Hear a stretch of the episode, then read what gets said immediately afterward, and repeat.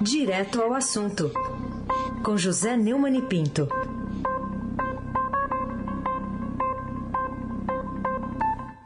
Oi, Neumani, bom dia. Bom dia, Raíssen Abac, Carolina Ercolim. Dia. Almirante Nelson, eu sou o transatlântico. Laís Gotardo, Moacir Biasi, Clã Bonfim, Emanuel Alice Isadora. Bom dia, melhor ouvinte, ouvinte da Rádio Eldorado, 107,3 FM.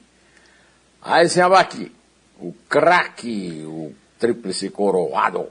Vamos lá, vamos começar falando de uma suspeita da CPI da Covid, de que a empresa VTC Log pagou contas do ex-diretor do Ministério da Saúde, o Roberto Ferreira Dias. A gente exibiu há pouco aí a reportagem até da Júlia Afonso sobre o assunto. O que, que você diz, Neumann? É, o relator da Comissão Parlamentar de Inquérito da Covid, eh, no Senado, o Renan Calheiros, apresentou ontem imagens que, segundo ele, segundo o pessoal da, da, do G7 da CPI, mostraria o motoboy da empresa VTC Operadora Logística, VTC Log, Ivanildo Gonçalves Silva, numa agência do Bradesco, em Brasília, no momento em que cinco boletos atribuídos ao ex-diretor do Departamento de Logística do Ministério da Saúde, Roberto Ferreira Dias, eram pagos. Após entrar na mira da CPI, o Dias foi demitido da pasta em fim de junho, que é uma, uma confissão, né? como diria a autora da reportagem, a Júlia Afonso.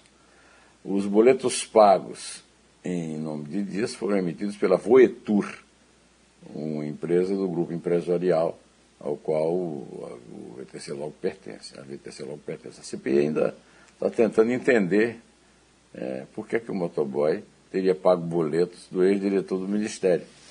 O episódio lembra muito essa, a investigação do irmão do Carlos, Bolsonaro, Flávio, pelo Ministério Público do Rio de Janeiro. O Brasil inteiro viu, né? Fabrício Queiroz entrando em agência, pegando dinheiro, fazendo depósitos. E o, trabalho do Ministério Público do Rio, que não costuma ser assim tão eficiente, foi é, demonstrado e foi derrubado, né? Pelo, primeiro pelo Superior Tribunal de Justiça e depois pelo Supremo Tribunal Federal, pelos famosos soltadores né, que se garantem, que são garantistas. Né? É, nem estão, estavam aí né, para essas provas e as, e as anularam. Né? A imagem é chocante e, de fato, elucida tudo. É, seja como for, é, o, o boy não ter ido à CPI para explicar, de repente tem nada a ver, né? Foi uma invenção, mas se ele não foi, como é que a gente vai ficar sabendo, né, Carolina? É, Herculin, tintim por tintim. Bom, a gente estava de olho na CPI ontem, hoje também, mas o ministro Cássio Marques garantiu ao motoboy da empresa investigada o direito de não comparecer à comissão, a VTC Log. O título também está na capa do Estadão. E eu queria entender aqui a jurisprudência. O ministro do Supremo Tribunal Federal, nomeado pelo presidente Bolsonaro, recorreu para tomar essa decisão que o senador Alessandro Vieira chamou de atípica. É. Pois então, é, a comissão não ouviu o motoboy Ivanildo Gonçalves Silva. O depoimento foi cancelado, porque o ministro Cássio Nunes Marques que foi indicado pelo Jair Bolsonaro, do Supremo Tribunal Federal, deu a ele o direito de não comparecer ao ITIVA. É, um relatório do Conselho de Controle de Atividades Financeiras aponta que o motoboy sacou milhões de reais em espécie para a VTC Log. Antigamente, assim, no tempo que o, o, o Heisen estava no, na creche e a Carolina nem tinha nascido, costumava-se dizer que os ministros do Supremo viravam pagãos. Eles eram batizados, tudo, tinham padrinhos, e depois eram indicados para o Supremo. Mas quando eram, depois de um certo tempo, eles viravam pagãos, eles não tinham mais padrinhos, nem de batismo, nem de indicação. Mas a péssima atual composição da corte não fornece muitos exemplos dessa verdade, que foi várias vezes desmentida. Né? E ninguém tem sido tão pródigo quanto Cássio Conká Nunes Marques em comprovar a própria ignorância jurídica, a lisura que é, vamos dizer, desmentem os, as condições exigidas pela Constituição para nomeação pelo Supremo, nem muito menos contestar sua subserviência ao padrinho. Pagão ele não é. E não se vergonha disso, ao que parece. Parece que ele tem muito orgulho do padrinho. Né? Aí se abaque. Aí se abaque é o craque. Né? O, o Neumann, vamos falar de Carlos com C, Carlos Bolsonaro, que teve os sigilos quebrados aí pela Justiça do Rio algo, de Janeiro. Algo aqui me estremeceu com esse C aí, mas tudo bem, pode ir. Tá bom.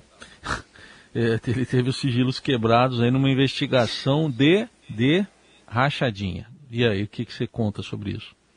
Sabe que eu sou contra essa palavra rachadinha, que parece uma coisa simpática, né? É, né? Na verdade é peculata, coisa braba, é extorsão. É pegar o funcionário, pagar um funcionário que não está qualificado para isso, um bom salário, e ficar com 90% desse salário. E quando o funcionário não devolve 90%, devolve 40%, 50%, como foi o caso de um é, ex-cunhado do presidente Bolsonaro, ele é simplesmente exonerado. Né? E agora a Justiça do Rio de Janeiro autorizou a quebra dos sigilos bancário e fiscal do vereador Carlos Bolsonaro na investigação que apura, apura a contratação de funcionários fantasma no gabinete dele. O, Bolsonaro, o Carlos é, e mais 26 pessoas de sete empresas são investigadas nessa operação. Não se pode dizer que é uma marcação, que é uma coisa contra o presidente. Não, tem muita gente envolvida, né? E tem, está sendo investigado é, há dois anos pelo Ministério Público do Estado do Rio de Janeiro, que levantou a suspeita de que vários assessores que trabalhavam para parlamentar e trabalham ainda não cumprem a jornada de trabalho de 40 horas semanais como previsto no regulamento da Câmara Municipal. Né? A intenção do Ministério Público é investigar se a contratação de funcionários foi um instrumento usado para que Carlos Bolsonaro devie salários, uma coisa que teria aprendido com o pai, com o irmão. Né? Por exemplo, uma pessoa citada na investigação é Ana Cristina Vale, foi a segunda mulher de Jair Bolsonaro, mas não é a mãe do cara, é a madrasta, a primeira madrasta que tem atual, que é a Michelle, né? que segundo o Ministério Público teria sete parentes com emprego na Câmara. É uma cunhada de Ana Cristina, a professora Marta Vale, também foi citada. Segundo o Ministério Público, ela sempre morou em Juiz de Fora, em Minas Gerais, mas passou mais de sete anos lotada no gabinete de Carlos. O que mais impressiona no caso do clã Bolsonaro é a sua fidelidade ao dinheiro vivo, né? Eles, é, digamos, eles são pessoas que não confiam no sistema bancário, né? Eles não confiam na, na, no voto, né? O voto tem que ser impresso, é auditado, segundo o pai, né? E também não confiam nesse negócio de, de é, depósito em computador, não. Esse negócio de computador não não, não, é para eles, preferem o dinheiro guardadinho no bolso, fazer a, o, o, toda a negociata com o dinheiro no bolso. Né? Também é um mercado imobiliário, eles têm um, grande, uma grande vocação para prosperar no mercado imobiliário. E todos são muito generosos no cultivo do gasto público. Não, não, não há notícia de grandes ganhos privados, né? São, é sempre dinheiro público que está em jogo, é o dinheiro do, do cidadão que está em jogo. Né? Todos vivem do erário e se orgulham de, tendo o povo como patrão, não terem patrão a quem responder, porque o povo não tem como cobrar. Né? Quando cobra, chega agora. Um, um, um, agora, por exemplo, esse ministro Humberto Martins, né, que vive aí dando tempo à defesa do, é, do Flávio Bolsonaro, e agora foi substituído pelo Gilmar Mendes, né, do Supremo Tribunal Federal está é, chegando ao limite de ocupar um. de ter uma indicação para o Supremo, e apareceu o Arthur Lira e mais um bando de deputados do Centrão para aumentar essa idade. Eu acho que no meio de tanto desemprego e de tanta fome, essa realmente é uma prioridade, né? O, a, a, idade do, do doutor Martins é. cujo filho Eduardo é um, um advogado bastante próspero lá em Brasília. Né? Carolina Ercolim, tintim por tintim. Bom, ainda falando sobre Araçatuba, né? crime que está ganhando destaque desde segunda-feira. A gente tem hoje aqui no Estadão a informação de que a polícia recolheu 100 quilos de bombas, né? Hoje as aulas voltam a ser retomadas depois de um trabalho fino ali de, de varredura, né, para ver se nada escapou aos peritos, mas muita coisa foi apreendida. Eu queria te ouvir sobre essa notícia que espanta não apenas a cidade, o estado de São Paulo, mas o Brasil inteiro, né? Eu queria inclusive estender minha solidariedade à sociedade de Aracatuba. Eu fui uma vez fazer uma palestra lá política, né, para um grupo lá do Irã. É, e uma cidade pacata, uma cidade próspera ali no, no noroeste paulista, e apareceu, apareceram esses bandidos deixaram plantados na cidade 100 quilos de explosivos, né? É, segundo, depois do mega assalto da madrugada de segunda-feira. Né? É, de acordo com a Secretaria de Segurança Pública do Estado de São Paulo, foram achados 93 artefatos e 70 bastões de emulsão para a produção de bombas. 29 estavam no caminhão usado no ataque contra o Banco do Brasil e foi deixado em frente à agência. Desse veículo foram retirados ainda 70 cartuchos de emulsão. Dentro da agência, 13 bombas que não explodiram durante o roubo e 32 artefatos espalhados pela Praça Rui Barbosa e ruas do entorno. Naquele mesmo dia, aquele mesmo fim de semana, começo dessa semana, é, um carro foi apreendido em Guarulhos, na Via Dutra, com muitas armas e munições. Ou seja, não tem faltado exemplo de resultados funestos no dia seguinte ao sábado em que o Bolsonaro. Aliás, foi a sexta, né? Foi numa sexta em que o Bolsonaro, é, dois dias depois daquela sexta em que o Bolsonaro disse que é, todo brasileiro devia comprar um fuzil e, e, o idiota que não quiser comprar não enche o saco e tal, né? Ou seja, não falta um exemplo dos resultados funestos do cumprimento do que o Bolsonaro, enfim, faz de uma das suas poucas promessas cumpridas na campanha, a flexibilização da compra de fuzis, a, a, aos quais, segundo ele, todo brasileiro tem direito a acesso, embora custem muito caro. Ou seja, como dizia o meu professor de matemática, o professor Gioia, era demonstrando, que é dele, né, o que precisava ser demonstrado, demonstrado está. Aí se abaque o craque. Bom, hoje tem um artigo na página de opinião do Estadão intitulado Bolsonaro não é louco, mas um estúpido coerente. Eu queria que você comentasse esse artigo, artigo assinado por, pelo articulista José Neumann. Sim, senhor. O, a linha fina do artigo é disparates sem sentido do presidente fazem parte de seu projeto de matar para mandar. E o, a, a parte final do artigo cita o texto o projeto de Bolsonaro é um projeto de família, que eu considerei bastante lúcido. No Globo, o Carlos Góes, que citou Felipe Campante, um professor da Universidade de Johns Hopkins, ao explicar com realismo as contradições entre os desejos do eleitor e as plataformas do, nosso, do chefão da nossa direita populista estupefaciente. Segundo Carlos Góes, tanto no caso do distanciamento social quanto no caso do longo atraso na compra das vacinas, presidente teve posturas que se afastaram do desejo da maioria da população. Essas posturas eram populares na sua base de apoiadores mais radicais. Embora reduza seu prestígio e sua pró própria probabilidade de reeleição, essas sinalizações tornam sua base mais fiel e podem garantir extração de renda futura para os próprios filhos.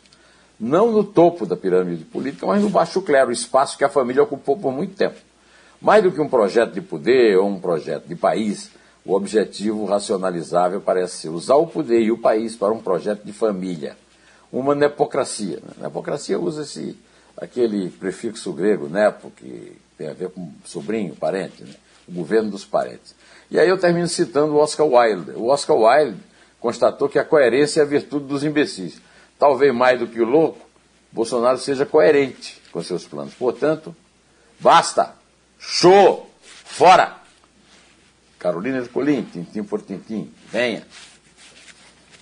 Vou. Queria que você falasse um pouquinho sobre a novidade né, do, do Estadão, do Carlos Gutermann, que agora entra como novo diretor Marcos. de opinião. Marcos, Marcos perdão. Gutermann. Marcos Gutermann, que é, é o novo diretor de opinião do Estadão. O que, que permanece, o que muda na chefia né, dessa página tão tradicional que é a Notas e Informações do nosso jornal? É, o jornalista e historiador Marcos Gutermann está assumindo hoje o cargo de diretor de opinião do Estadão. Ele sucede ao jornalista Antônio Carlos Pereira. Antônio Carlos está se aposentando depois de 58 anos de serviços prestados ao jornal. E eu conheço o Antônio. É, eu não diria. Eu conheço o Antônio pelo menos dos 32 anos que eu trabalho. Eu conheço desde antes, quando eu ainda não estava no Estadão, mas certamente quando eu entrei no Estadão há 32 anos, passei a conviver com ele e aprendi muito com ele, ele é um jornalista brilhante. E o Marcos também, o Marcos tem 53 anos é jornalista desde 89 e entrou no Grupo Estado em 2006. Ele foi editor do Estadão.com, da primeira página do jornal impresso. E desde 2012, ou seja, há nove anos, é, integra a equipe de editorialista do Estadão. Está, é, tem sido treinado pelo Antônio Carlos para substituí-lo. Né? Ele é paulistano, cursou jornalismo na Faculdade Casper Libero, fez graduação e mestrado em História na PUC de São Paulo e doutorou-se em História pela USP. Ele foi professor de jornalismo político e econômico na Casper Livre e de História Contemporânea na PUC de São Paulo e integrou a chamada REFAT, Rede Internacional de Pesquisadores, sediada na Universidade de Bolonha, na Itália, e tradicionalíssima né, Universidade de Bolonha, na Itália, onde foi professor lá, o Humberto Eco, e dedicado ao estudo de regimes autoritários e totalitários. Eu queria aqui deixar o meu aperto, a minha cotovelada no meu querido amigo Antônio Carlos Pereira, que agora vai gozar do seu ócio, né? É em casa, porque nós não podemos sair de casa aí na quarentena, por enquanto em casa, é, na certa, tomando o seu uísque de alta qualidade e, uhum. e, fazendo as suas leituras, o Antônio é um leitor quanto mais, e votos de boa gestão ao Marcos é, foi cuidadosamente escolhido e treinado pelo profissional que se aposenta. Curta o ócio, Tonico. E mãos à obra, Marcos Gutermann. Pode contar, cara. É três. É dois. Em pé.